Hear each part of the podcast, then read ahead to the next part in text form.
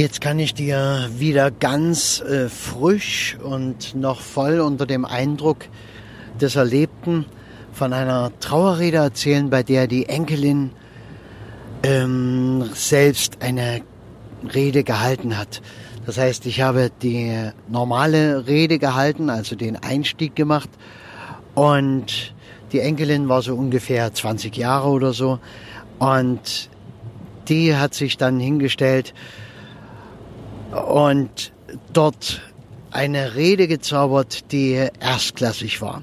Sie hat die gut vorbereitet und äh, hat über den Opa oder quasi für den Opa gesprochen, hat ihn einfach in der Du-Form angesprochen, hat gesagt, du warst der Grund, nach Hause zu kommen, dein Lächeln und dies und jenes und damals dieses Erlebnis äh, da war ich erst sauer und dann dein Lächeln hat mich wieder entschädigt und so weiter und so fort.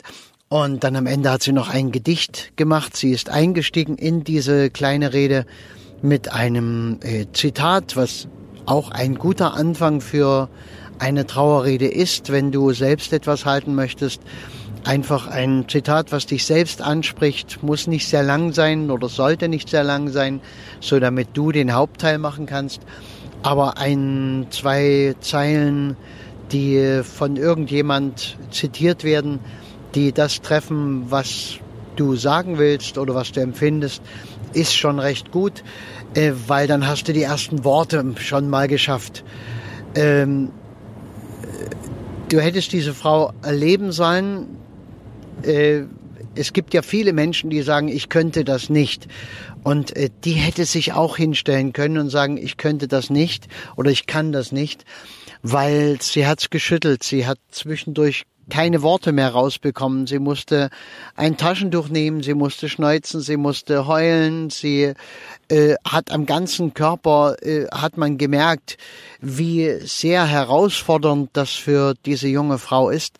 Und sie hat's trotzdem gemacht und sie wird immer dankbar darüber sein, dass sie den Mut hatte.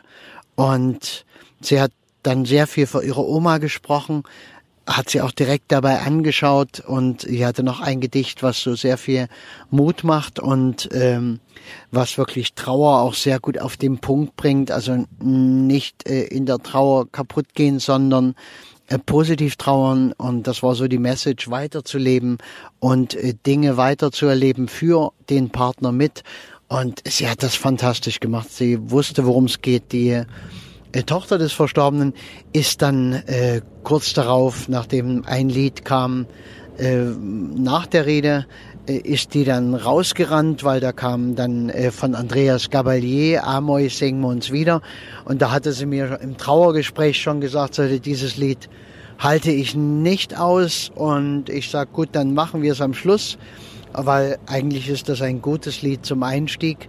Aber ähm, ich sage, da machen wir es zum Schluss und da gehen wir sowieso alle raus und da müssen wir den Text nicht die ganze Zeit in Stille ertragen und aushalten, für wen das schwerfällt. Und sie wusste, die ersten paar Klänge gingen los und sie wusste, das halte ich nicht aus. War natürlich befremdlich erstmal, weil alle staunen. Sie ist aufgestanden, ist rausgegangen und das ist völlig in Ordnung. Ja, sich seine eigenen Grenzen zu kennen und äh, zu merken, wie viel kann ich mir jetzt zumuten. Und dann eben auch zum Beispiel diese mutige Entscheidung zu haben, aufstehen, rausgehen. Andere Leute sind egal. Es ist immer eine persönliche Angelegenheit. Äh, das ganze Leben ist im Grunde genommen eine persönliche Angelegenheit und die eigenen Emotionen natürlich äh, vor allem. Das macht uns ja aus, unsere Emotionalität. Okay, ich danke dir, mach's gut.